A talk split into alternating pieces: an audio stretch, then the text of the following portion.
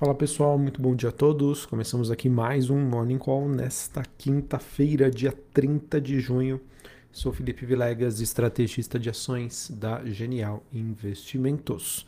Bom, pessoal, infelizmente nesta manhã os mercados seguem em baixa, refletindo as últimas falas dos presidentes dos bancos centrais dos Estados Unidos, da zona do euro e da Inglaterra e todas essas repercussões fazem com que é, a maioria das bolsas globais, né, ou seja, praticamente todas, né, quase todas daquela lista que a gente sempre acompanha aqui, apresentem quedas acentuadas, movimento também de queda para os criptoativos e a gente acaba também tendo um movimento de baixa para as commodities, né? Assim, só passando aquele overview para vocês olhando para as bolsas asiáticas, com exceção da bolsa de Xangai, que subiu mais, que teve uma alta de mais de 1%, bolsa de Hong Kong caindo 0,62%, bolsa japonesa caindo 1,5%. Na, Euro, na Europa, né, Londres caindo quase 2%, enquanto a bolsa de Paris e a bolsa de Frankfurt tem quedas aí de 2,7%, ou seja, quedas bastante acentuadas. Os futuros norte-americanos, S&P caindo 1,5%, Dow Jones caindo 1,2%, e a Nasdaq caindo quase 2%. Nasdaq conhecida aí por ser uma bolsa de, que contempla ações de tecnologia. VIX subindo 6%, se aproximando novamente da região dos 30 pontos. DXY, dólar index, tendo um dia de valorização frente aos seus principais pares globais, ele que negocia na região dos 105 pontos. Taxa de juros de 10 anos nos Estados Unidos recuando 1% a 3,05%. Bitcoin voltando a ser negociado ali próximo dos 19 mil dólares, quase 18 mil dólares, queda de 5% nesta manhã. O petróleo negociado em Nova York WTI, com queda de 0,70 a 109 dólares o barril, cobre recuando 1%, níquel caindo 2% e o ouro caindo 0,36. Assim, pessoal, a gente observa que é, depois da, das falas né, de, gente dos principais bancos centrais que emitiram aí os seus alertas sobre a inflação, alimentaram as preocupações de que uma política mais agressiva pode sim terminar numa recessão global, é, já faz, por exemplo, com que o mercado precifique um corte de 0,5% na taxa de juros em algum momento de 2023 para o mercado americano. Né? Olha que loucura se a gente pensar, né? Tudo, tudo que a gente tem hoje de movimentação é, em relação é, às bolsas né, globais, os ativos, as commodities, é com o mercado estimando que uma, um processo de subida de juros. Só que ao mesmo tempo o mercado já começa a precificar né, que o Banco Central norte-americano vai precisar reduzir os juros lá para conter um processo de recessão que pode chegar aí bastante rápido. Né? Vejam que é, como que o mercado está volátil, como o mercado aí está trabalhando, né? qual é o viés, qual é a estrutura que ele está vendo aí para os próximos 12 meses, 18 meses, enfim.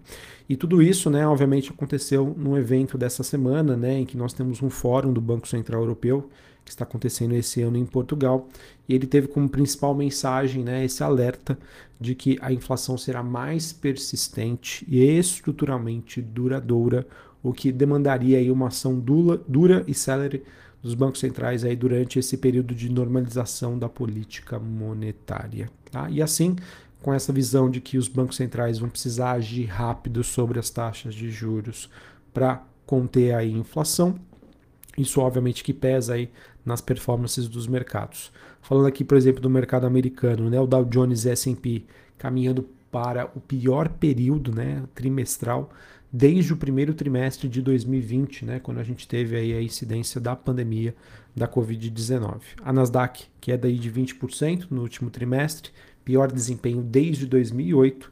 E se a gente olhar aí para o primeiro semestre desse ano, para o S&P 500 já pode ser considerado o pior em termos de desempenho desde 1970. Tá? Então, realmente aí mostra é, o quão penalizado aí estão sendo as ações globais diante desse cenário, né, de necessidade de uma atuação rápida para conter a inflação, mas que não, ao mesmo tempo não existe escapatória para uma recessão aí que vai acontecer no final de 2022 ou no começo de 2023, tá bom? Falando um pouquinho sobre as commodities, tá? O petróleo que segue então para sua primeira queda mensal agora em 2022, mercado também aguarda a resolução aí da OPEP+, sobre a sua política de fornecimento de petróleo. É, é meio que consenso aí do mercado que existe uma expectativa de que o grupo, né, a OPEP+, deva concordar com mais um aumento da produção agora para o mês de agosto, completando assim a, a, reversão aí de grandes cortes de produção que foram feitos no início da pandemia. Ou seja, né, o nível de produção que nós vamos chegar agora em agosto, né, ele se compara ao que nós tínhamos antes né, do começo da pandemia, lá em março de 2020. E, obviamente, né, que essa meta ela chega aí, apesar de todas as dificuldades que o grupo tem aí para cumprir a sua atual meta de produção. Tá bom? A gente também tem noticiário de que os Estados Unidos pediram repetidamente aí para que a OPEP mais aumente a sua oferta. Inclusive o presidente Joe, Joe Biden deve visitar aí recentemente o Oriente Médio, é, enquanto ele busca aí tentar domar aí os preços crescentes dos combustíveis, o que acaba sendo um ponto é, bastante é, negativo aí sobre a inflação, não somente no Brasil, no mundo, mas nos Estados Unidos também. Em relação ao minério de ferro, né, a gente tem o segundo dia de queda consecutiva, com investidores avaliando aí dados que mostraram uma queda nas compras de aço pela China neste mês, em contraponto aí ao número de fabricação que se mostrou um ligeiro aumento aí nas últimas semanas. O que acontece, pessoal? Minério de ferro, que no último trimestre já vem apresentando aí uma queda de quase 25%, e essa queda ainda é persistente aí mesmo diante da retirada das restrições de combate à Covid-19 que aconteceu é, recentemente em grande parte aí da China. E a justificativa para isso, pessoal, é que os estoques de aço mostraram apenas um declínio marginal durante este mês, apesar da redução da produção ter sido reduzida, né? Então, seja, existe uma menor produção de aço, mesmo assim, tá? Houve um, declínio muito pequeno frente ao que foi reduzido de produção. E ao mesmo tempo que novos pedidos de aço caíram no mês de junho, à, medida em que os pedidos de exportação aumentaram. Ou seja, pessoal, sugerindo que o consumo doméstico está muito mais fraco do que a demanda global. Ou seja, o consumo por aço na China, envolvendo aí o setor imobiliário, ainda está muito mais fraco do que a demanda que existe em outros países. E para finalizar, foi divulgado nesta, nesta madrugada né, o índice gerente de compras, né, o PMI, para a indústria de aço, referente ao mês de junho na China, que caiu ao seu maior, menor nível desde a crise financeira aí de 2008, enquanto o PMI de manufaturas subiu aí acima de 50 pontos pela primeira vez desde fevereiro, sinaliza, sinalizando uma ligeira expansão. Mesmo assim, esse dado veio abaixo das expectativas do mercado. Tá certo? Então, só para a gente encerrar a parte internacional aqui para uma contextualização. Investidores preocupados com a necessidade de atuação rápida e intensa dos bancos centrais globais para combater a inflação. E não existe alternativa senão de que essa elevação, esse aumento, culmine o quê? Numa recessão das economias né, dos países desenvolvidos, seja agora no final de 2022, seja no começo aí de 2023, não existe escapatória para isso. Esse é o entendimento do mercado. Não é à toa, né, que além dessa precificação no mercado americano de uma subida de juros, o mercado já estima que em algum momento de 2023 ele vai precisar reduzir os juros, né?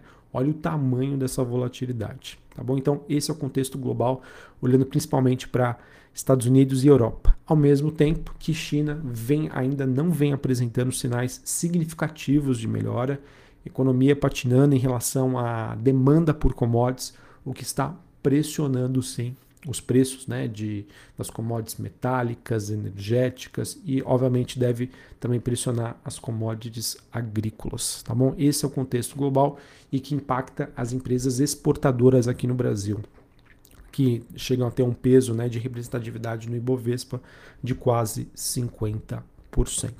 Tá bom? É, sobre a agenda do dia, tá? Dados muito importantes serão divulgados hoje, tá? Referentes ao mercado norte-americano.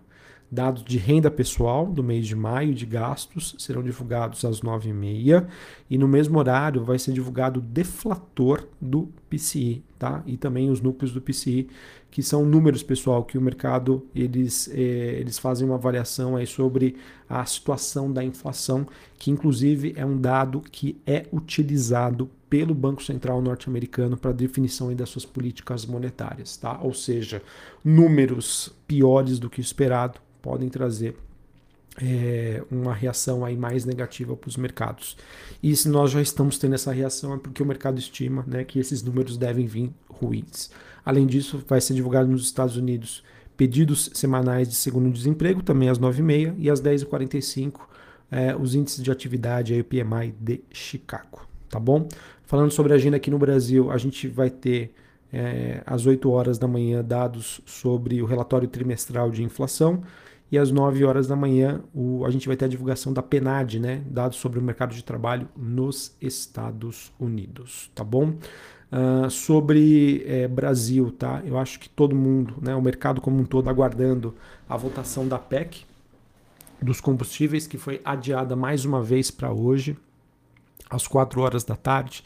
Esse adiamento acontece aí depois de lideranças partidárias né, solicitarem tempo para discussão da proposta ao mesmo tempo que se incomodaram aí com uma possível carta em branco aí que foi concedida ao governo no texto que, vai, que permitiria a criação aí de créditos indefinidos até o final do ano.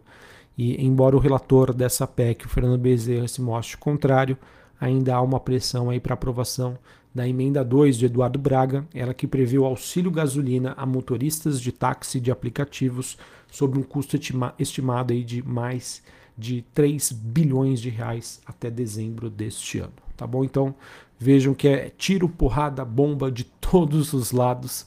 São notícias negativas no âmbito internacional, são notícias negativas no âmbito local, né? principalmente sobre essa questão fiscal, que pressiona aí as taxas de juros de longo prazo aqui no Brasil e que, por sua vez, pressiona aí o valuation, ou seja, a precificação das empresas ligadas à economia doméstica. Tá bom, pessoal? Então, estamos encerrando aí o primeiro semestre de 2022. É, se a gente for fazer aqui um comparativo rápido, a gente teve um primeiro trimestre é, em que a demanda por proteção à inflação que foi feita pelo mercado através de uma exposição em empresas exportadoras, né, ligadas a commodities, ajudou e muito no desempenho do Ibovespa.